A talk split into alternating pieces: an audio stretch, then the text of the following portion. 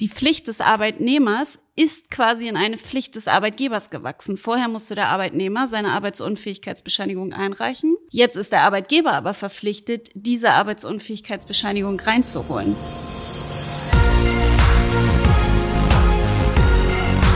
B und P Business Talk. Der Wirtschaftspodcast aus der Metropolregion Hamburg.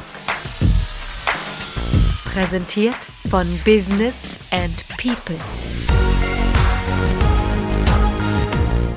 Hallo, mein Name ist Tobias Pusch. Mit meiner Firma Wortlieferant produziere ich diesen Podcast. Und diesmal waren Host Wolfgang Becker und ich mal wieder bei der Kanzlei SKN von Geiso. Ja, die Digitalisierung. Schön und gut, tolle Sache, gerade in der Arbeitswelt, macht alle Sachen leichter, schneller, einfacher. Stimmt auch alles eigentlich so weit, Zumindest in der Theorie. In der Praxis hingegen kann das auch mal anders aussehen. Ein sehr schönes Beispiel dafür ist die neue elektronische Arbeitsunfähigkeitsbescheinigung.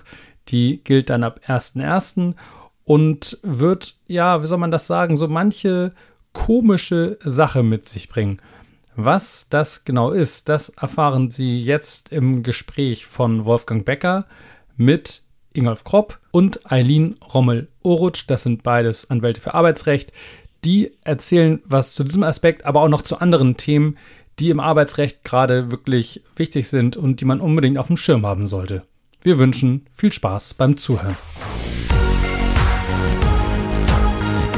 In unserer Podcast-Serie mit SKN von Geiso sitzen wir heute wieder an einem vertrauten Ort und ich habe dabei Ingolf Kropp, und Eileen Rommel-Orutsch, beide Arbeitsrechtler im Hause SKN. Freue mich sehr, dass wir zusammen sind. Wir wollen ein paar interessante Themen besprechen.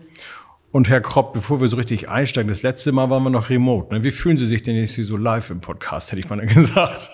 Spannend, das ist wirklich spannend und äh, ich habe mit großer Freude drauf geschaut, wie jedes Mal, glaube ich. Äh, aber es ist jetzt tatsächlich noch wieder eine, eine andere Ebene. Aber es, schön, dass Sie da sind. Es schön, ist wirklich, es ist, normalisiert sich alles gerade. Ja. Insofern sind wir entspannt und haben jetzt ein Gespräch und wir wollen sprechen, das haben wir vorher vereinbart, über die großen Änderungen oder die großen Impacts, will ich mal sagen, im Arbeitsrecht im Jahr 2022. Was war denn das? Das sind tatsächlich mehrere Sachen. Einmal hat uns der Gesetzgeber mehrere Neuigkeiten oder Neuerungen, besser gesagt, äh, beschert. Und zum anderen äh, gibt es mehrere Entscheidungen äh, der höchstrichterlichen Rechtsprechung, zum einen des Bundesarbeitsgerichts, aber auch zum eine Entscheidung des Europäischen Gerichtshofes, die ähm, die weitreichende Folgen haben und wir haben uns einfach gedacht, das müssen wir einfach jetzt mal kundtun, damit niemand in eine Falle läuft. Also wir machen den Sack 2022 jetzt mal zu und gucken mal, was ist da alles so drin. Wir haben äh, tatsächlich ein Gesetz, äh, was es schon lange gab, nämlich das Nachweisgesetz, was äh, ich würde mal sagen, sehr überraschend äh, vom Zeitpunkt her. Auf einmal war es dann da, lange im Gesetzgebungsverfahren. Der Gesetzgeber hat sich drei Jahre Zeit gelassen, Anpassungen an Vorgaben der, der EU vorzunehmen. Und dieses sogenannte Nachweisgesetz ist jetzt ausgeweitet worden. Es gab es schon im Grunde äh, mit einem Katalog von zehn Positionen. Ich nenne das immer die Eckpunkte eines Arbeitsvertrages, also mhm. die wichtigsten Dinge. Äh, Name, Tätigkeit, Arbeitszeit, äh, Gehalt und so weiter. Und das hat der Gesetzgeber jetzt ausgeweitet äh, um mehrere Positionen, auf die ich vielleicht gleich noch eingehe. Und er hat, das darf man eben auch nicht übersehen, er hat es äh, mit Sanktionen, wenn man äh, dagegen verstößt, versehen. Das war bisher nicht. Das war also bisher ein zahnloser Tiger. Und jetzt kostet eine, eine Verfehlungsübung bis zu 2000 Euro. Ach was, jetzt sind dem Tiger Zähne gewachsen sozusagen. Aber ich, ich sag mal, warum beschäftigt sich eigentlich die EU damit? Die EU macht ja zu allen Bereichen Richtlinien, um äh, auf diese Art und Weise eine einheitliche Rechtsordnung zu schaffen, mhm. sozusagen im Oberbegriff. Und darunter gibt es dann die einzelnen Länder, die auch tatsächlich bestimmte Dinge noch alleine entscheiden.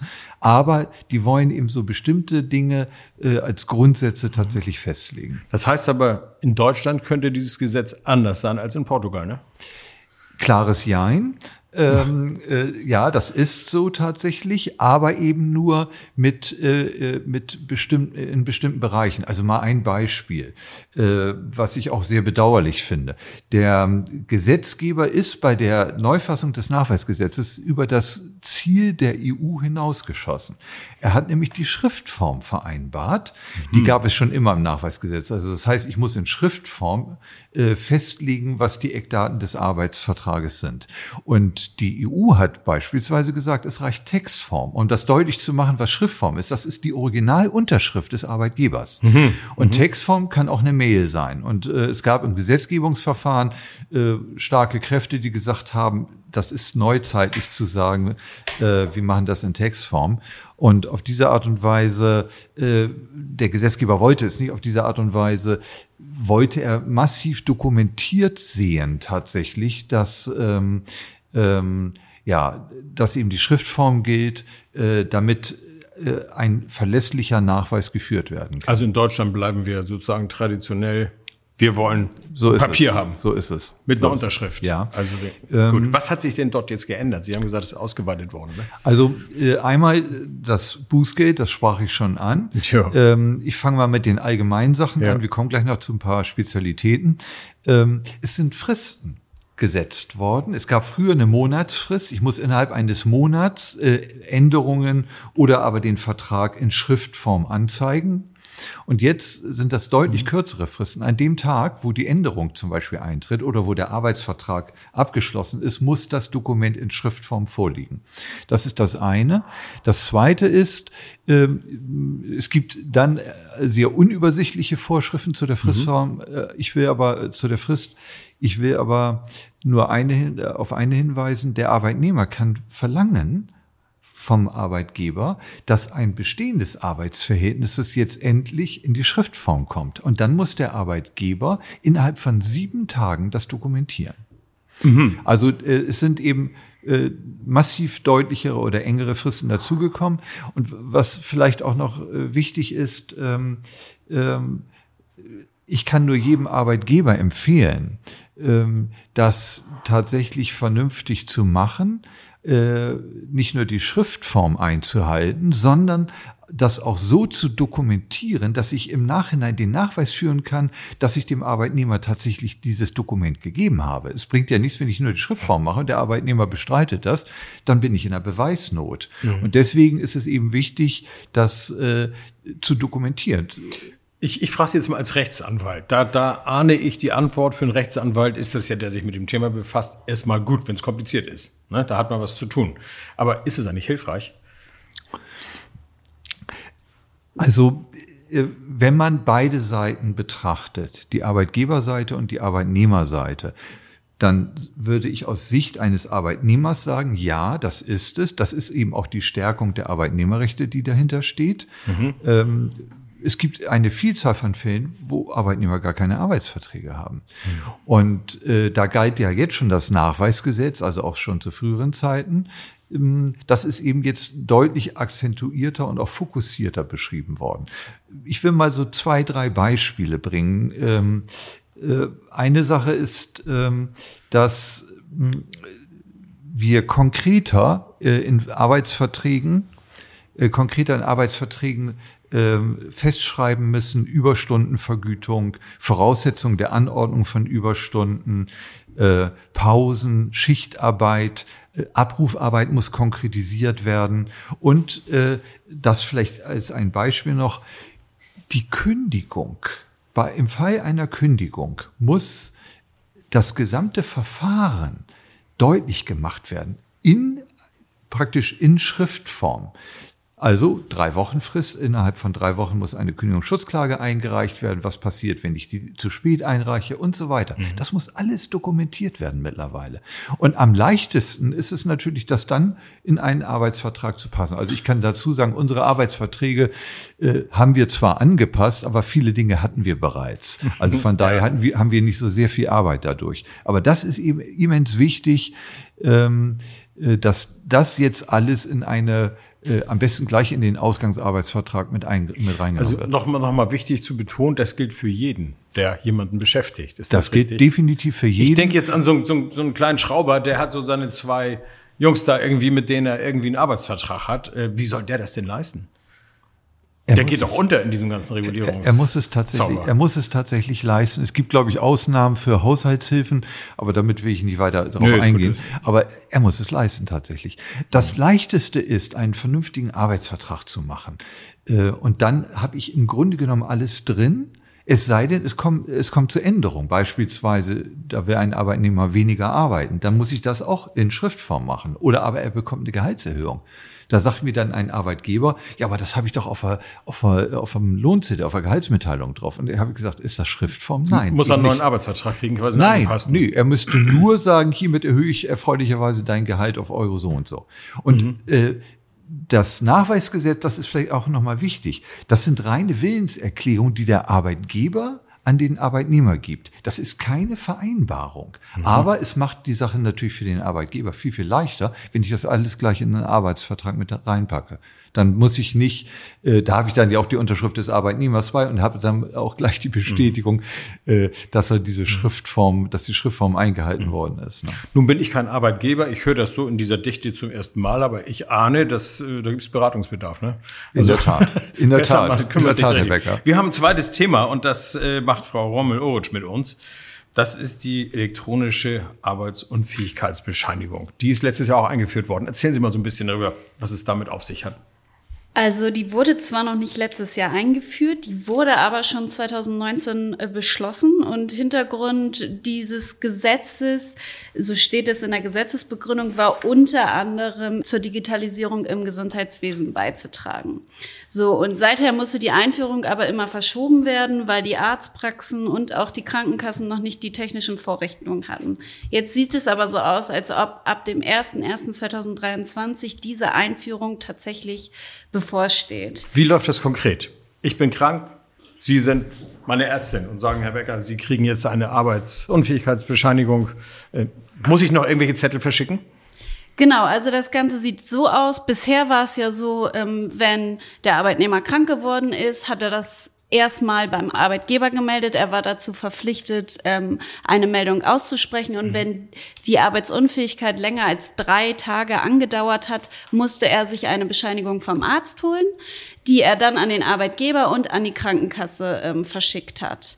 So, die Pflicht des Arbeitnehmers, seinem Arbeitgeber Bescheid zu sagen, so, hallo, ich bin krank, ähm, besteht weiterhin. Klar. Was jetzt neu hinzukommt, allerdings nur für gesetzlich Versicherte, da ist eine besondere Unterscheidung zu machen. Ähm, das Ganze, was jetzt neu kommt ab dem 1.1., gilt nicht für Privatversicherte, sondern nur für gesetzlich Versicherte. Die müssen jetzt zum Arzt gehen, ähm, weiterhin, und sie bekommen weiterhin eine Bescheinigung ausgestellt. Was allerdings neu ist, der Arzt, der muss nun ähm, an die Krankenkasse die ganzen Gesundheitsdaten übermitteln. Die Krankenkasse ist jetzt verpflichtet, ähm, für den Arbeitgeber zum Abruf eine elektronische Arbeitsunfähigkeitsbescheinigung abzurufen. Und ähm, der Arbeitgeber muss dann diese elektronische Arbeitsunfähigkeitsbescheinigung bei der Krankenkasse abrufen. Das heißt, die Pflicht des Arbeitnehmers ist quasi in eine Pflicht des Arbeitgebers gewachsen. Vorher musste der Arbeitnehmer seine Arbeitsunfähigkeitsbescheinigung einreichen. Jetzt ist der Arbeitgeber aber verpflichtet, diese Arbeitsunfähigkeitsbescheinigung reinzuholen. Aha. Gut, also jetzt nochmal so der konkrete Ablauf. Ich gehe hin, ich bin krank, ich habe Grippe, muss eine Woche zu Hause bleiben. Muss ich noch irgendwas tun als Arbeitnehmer? Außer zum Arzt zu gehen tatsächlich nicht. Das ist doch eigentlich ganz praktisch. Alles weitere würde dann quasi durch den Arzt, der ja das Ganze an die Krankenkasse übermittelt, ähm, und dann über den Arbeitgeber laufen. Ähm, so, das Problem ist dabei jetzt, äh, das ganze Risiko, was vorher der Arbeitnehmer getragen hat, trägt jetzt quasi der Arbeitgeber. Denn derzeit gibt es eine Regelung im Gesetz, dass der Arbeitgeber, sofern ähm, der Arbeitnehmer diese Arbeitsunfähigkeitsbescheinigung nicht rechtzeitig oder gar nicht vorlegt, kann er die Entgeltvorzahlung, also die Lohnvorzahlung im Krankheitsfall einbehalten. Er hat ein sogenanntes Leistungsverweigerungsrecht. So, jetzt ist es aber so, da der Arbeitnehmer ab dem 1.1.2023 gar nicht mehr zur Vorlage verpflichtet ist, ist davon auszugehen, dass das Leistungsverweigerungsrecht des Arbeitgebers auch keine Anwendung mehr findet. Das bedeutet also. Ist ja selber verantwortlich, ne? Genau, das bedeutet also, dass der Arbeitgeber jetzt gar nicht mehr dem entgegentreten kann, wenn ein Arbeitnehmer etwa gar nicht krank ist, zum Beispiel, ähm, da er selber darauf angewiesen ist, das Ganze ähm, einzuholen für sich, also die Informationen. Ich komme jetzt wieder mit meinem kleinen Schrauber um die Ecke und denke mir, wie soll der das eigentlich alles machen? Äh, was sagen Ihre Mandanten? Sie haben doch garantiert schon Gespräche auch zu so einem Thema. Man redet ja mit den Mandanten, die man hat und sagt, pass mal auf, da musst du aufpassen ab dann und dann geht es so weiter. Was kriegen Sie dann Echo? Ja, also natürlich äh, begegnen dem die Arbeitgeber äh, mit großer Sorge, was auch verständlich ist. Wenn wir jetzt auf das Beispiel des kleinen Schraubers zurückkommen, auch der ist vollumfänglich verpflichtet, jetzt mhm. selber diese Arbeitsunfähigkeitsbescheinigung einzufordern. Insbesondere ist ähm, dabei zu beachten, dass der Arbeitgeber, also jeder Arbeitgeber, auch der kleine Schrauber, nur eine äh, Meldung von der Krankenkasse erhalten kann, wenn er in zum Beispiel den Namen des konkreten Arbeitnehmers richtig schreibt und den genauen Zeitraum, in dem die Arbeitsunfähigkeit bestehen soll. Das heißt, wenn eine dieser Angaben falsch erfolgt, erfolgt immer wieder eine Fehlermeldung. Mhm. Das kann man sich fast so vorstellen, in größeren Unternehmen müsste den ganzen Tag jemand dort sitzen und kontrollieren und, und immer wieder diese Anfragen schicken. Dazu kommt, dass das Ganze natürlich jetzt auch länger dauert. Auf den ganzen technischen Wegen können Fehler passieren. Das heißt, es kann sein, dass diese Arbeitsunfähigkeitsbescheinigung noch gar nicht erstellt wurde und der Arbeitgeber versucht immer das Ganze abzurufen. Mhm. Das ist ein erheblicher Mehraufwand für jeden Arbeitgeber. Fragt man sich ja, wann der arbeiten soll eigentlich. Ne? Ich meine, Schrauben. Ja. Im Ansatz ist es vielleicht gut, das so zu machen, weil wir die Digitalisierung tatsächlich ja wollen. Äh, die Frage ist nur, ob man die, äh, das, äh, das Arbeitsfeld oder die Pflichten, genau, die Pflichten des Arbeitgebers erhöht oder ob man sagt, trotzdem bleibt der Arbeitnehmer in der Pflicht. Und das ist eben dieses Spannungsfeld, hat der Gesetzgeber vielleicht noch nicht so ausgelotet. Also ich finde ja Digitalisierung per se auch erstmal ganz spannend. Aber ich muss sagen, ja. sie funktioniert eigentlich nur, wenn alle Menschen, die damit zu tun haben, auch richtig funktionieren. Und da sind wir bei den Themen, beim Thema Dateneingabe zum Beispiel. Ein Fehler im System und alles crasht und nichts mehr funktioniert. Oder die Wege sind falsch und sie müssen das irgendwie zurückholen. Also ich höre da wirklich auch aus der Wirtschaft viele Beispiele, wo ich sage, Mensch, gut gedacht, aber in der Umsetzung wird der Faktor Mensch eigentlich immer ausgeblendet. Man geht immer davon aus, dass der funktioniert, aber das tut er nicht. Definitiv. Und das wird auch hier zu Problemen führen. Also es wird einige Zeit in Anspruch nehmen, denke ich, bis diese Systeme tatsächlich ausgereift sind und funktionieren. Dann wird es vielleicht am Ende auch nicht mehr darauf hinauslaufen, dass alles so kleinlich ähm, ausgelotet werden muss. Aber trotzdem wird das erstmal ein Riesenaufwand und ich denke mhm. eine Mehrarbeit. Gab es denn da irgendwie eine Warmlaufphase? Oder ist das technisch jetzt schon so, dass man sagt, zum ersten ersten machen wir Plong, umschalten, läuft? Naja, die Warmlaufphase dahingehend, dass, also eigentlich sollte das schon zum 1.6. in Kraft treten, jetzt mhm. diesen Jahres 2022. Und dann haben die gemerkt, dann wurde gemerkt, okay, das ist technisch noch gar nicht möglich und sie meinen, jetzt technisch ausgereift zu sein. Ob das tatsächlich der Fall ist, werden wir dann ab 1.1.2023 sehen. Gibt es nur eins, wir dürfen nicht krank werden. Das ist ja ziemlich einfach zu regeln. Okay, jetzt haben wir zwei große Themen, die also im letzten Jahr angeleiert worden sind, beziehungsweise umgesetzt worden sind und die jetzt äh, auf uns zurollen. Da werden sich die Arbeitgeber unter unseren Hörern freuen haben sie noch mehr zu tun und noch mehr Regulierung am Hals. Äh, es gab aber noch mehr. Herr Kopp. Ja, es gab äh, oder es gibt immer wieder Entscheidungen des Europäischen Gerichtshofes, die dazu führen, dass der Arbeitgeber nachjustieren muss in seinem Verhalten äh, dem Arbeitnehmer gegenüber. Ähm, wir haben bereits seit mehreren Jahren den Hinweis, äh, die Hinweispflicht des Arbeitgebers, was Urlaub betrifft. Das heißt, Ach Gott, gekriegt den Zettel. Mhm. Urlaub verfällt normalerweise am Ende des Urlaubsjahres ja. und kann aber unter bestimmten Voraussetzungen äh, bis äh, zum bis Ende März des Folgejahres weiter äh, äh, praktisch verschoben werden dann verfällt er endgültig, nämlich dann, wenn dringende betriebliche oder in der Person des Arbeitnehmers liegende Gründe vorhanden sind. Dann geht es bis Ende März des Folgejahres. Das ist bisher so der Grundsatz gewesen. Äh, Dann kam eine Entscheidung des äh, Europäischen Gerichtshofes, wonach man, wonach auch dort der Urlaub nicht verfällt, wenn der Arbeitgeber nicht den Arbeitnehmer darauf hingewiesen hat, dass er den Urlaub zu nehmen hat im laufenden Jahr und auch ihm deutlich macht, was passiert, wenn er ihn nicht genommen, äh, wenn er ihn nicht nimmt, nämlich dass er am, äh, am Ende des Urlaubsjahres dann tatsächlich verfällt. Und da hat jetzt der Europäische Gerichtshof im Grunde genommen einen draufgesetzt, indem man nämlich gesagt hat, es tritt keine Verjährung ein. Verjährung haben wir in Deutschland drei Jahre. Äh, Verjährung beginnt am Ende des Jahres, wo der Anspruch entstanden ist, also drei Jahre später. Und es gab jetzt eine Entscheidung, wo äh, in dem eine Arbeitnehmerin äh, für den Zeitraum von 2013 bis 2017 101 Urlaubstage nachgefordert hat Und hatte keine Benachrichtigung bekommen. und hatte keine Benachrichtigung bekommen. Das sind äh, knappe oder viereinhalb Bruttogehälter, fast fünf äh, Bruttogehälter. Und äh, das Arbeitsgericht hat es noch abgelehnt. Das Landesarbeitsgericht Düsseldorf hat gesagt, so geht das nicht. Und dann ist das tatsächlich äh, vom Bundesarbeitsgericht dem Europäischen Gerichtshof vorgelegt worden. Und der hat ganz klar gesagt, nein, wenn diese Hinfla Hinweispflicht nicht erfüllt worden ist, dann äh, tritt nicht einmal Verjährung ein. Das ist schwer zu verstehen. Also es gibt ja diese Grundrechtscharta der Europäischen Gemeinschaft und die sagt eben, es gibt ein Grundrecht auf bezahlten Jahresurlaub. Das ist auch richtig. Das ist sozusagen ein sozialrechtlicher Gedanke.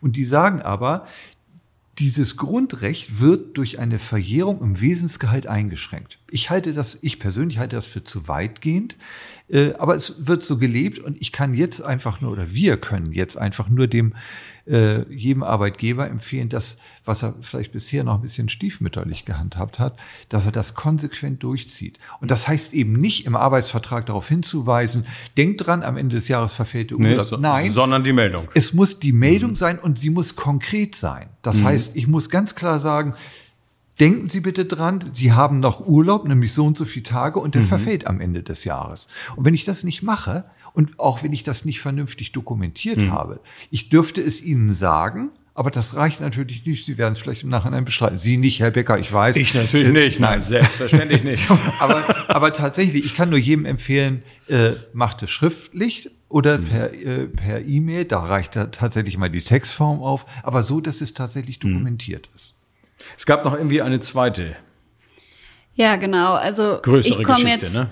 Zu einer Entscheidung, von der wahrscheinlich sehr viele schon was gehört haben. Das BAG hat in seinem Beschluss verkündet, dass in Deutschland aber eine Arbeitszeiterfassungspflicht bestehe. Also man muss dazu sagen, der Europäische Gerichtshof hat schon 2019 entschieden, dass die Mitgliedstaaten und also auch Deutschland dazu verpflichtet sind, ein objektiv verlässliches und zugängliches Arbeitszeiterfassungssystem zu schaffen.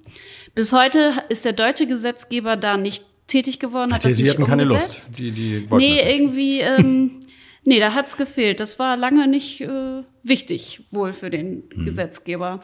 Ähm, und jetzt ist das Bundesarbeitsgericht in einem Beschluss ähm, vom September 2022 dem, dem Gesetzgeber zuvorgekommen und hat gesagt, doch tatsächlich besteht derzeit schon eine Arbeitszeiterfassungspflicht in Deutschland.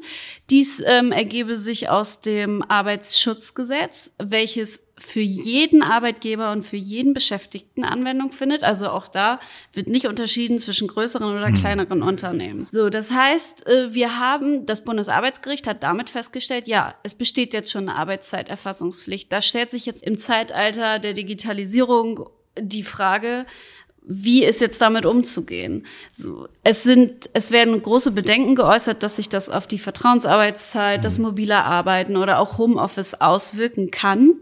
Tatsächlich muss man aber sagen, dass die konkreten Auswirkungen derzeit nicht bestimmt werden können. Also das Ganze, bisher hat das Bundesarbeitsgericht nur eine Pressemitteilung veröffentlicht. Das heißt, die Entscheidungsgründe, wo dann konkrete Hinweise dahingehend bestehen könnten, wie müssen die, die Arbeitgeber diese Arbeitszeiterfassungspflicht umsetzen? Muss das schriftlich erfolgen? Kann das elektronisch erfolgen? Ähm, Kann das an die Arbeitnehmer delegiert werden oder nicht? All Kon konkret Fragen. werden wir wieder stempeln. Genau. So ist wie es. früher. Und all diese Fragen, man erhofft sich von der Entscheidungs, von den Entscheidungsgründen dieses Beschlusses, dass das daraus hervorgeht. Bisher gibt es keine Bußgelder, wenn eine Arbeitszeiterfassungspflicht nicht Mhm. eingehalten wird. Das heißt, das müsste der Gesetzgeber konkret regeln. Also wenn man es genau nimmt, bestehen bisher keine konkreten Rechtsfolgen für den Arbeitgeber, der das nicht ähm, einhält, also diese Mhm. Arbeitszeiterfassungspflicht. Wir, wir kennen aber auch noch nicht mal die Begründung des Urteils. Zu dem Thema haben wir ein großes Interview. Also der Aufschrei geht schon wirklich los mit dem AGA, Unternehmensverband, die genau das auch bemängeln und befürchten, dass der Gesetzgeber, wie er das in Deutschland immer so schön macht, akribisch im Detail genau vorgibt, wie was zu handeln ist. Davor haben alle Angst. Weil es ist denn noch eine Schippe obendrauf. Wir haben schon viel über Regulierung gesprochen und auch über Dinge, die irgendein Arbeitgeber erfüllen muss, weil es irgendwo steht. Es sind tausende, tausende Regeln. Also ich, man fragt sich, wie das eigentlich funktionieren soll. Ich meine, ich bin ja selber Arbeitnehmer und müsste sagen, ja, alles in sich betrachtet hat vielleicht auch irgendwo einen tieferen Sinn. Aber wir kommen ja in eine, in eine Wolke rein, aus der wir nie wieder rausfinden.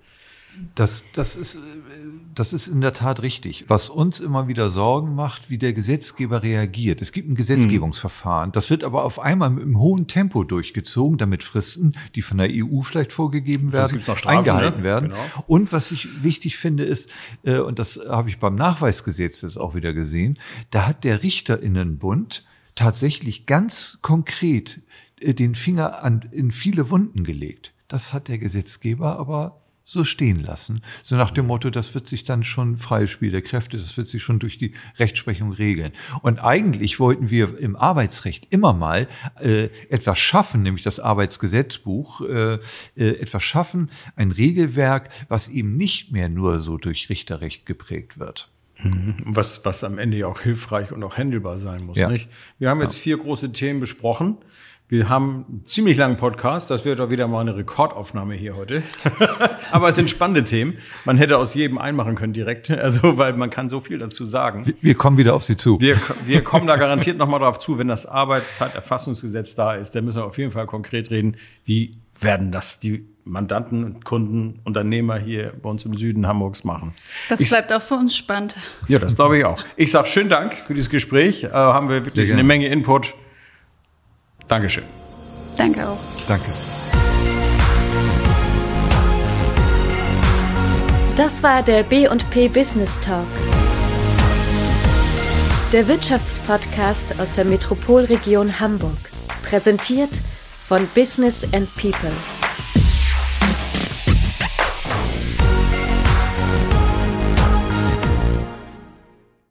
Dieser Podcast wurde produziert von Wortlieferant.de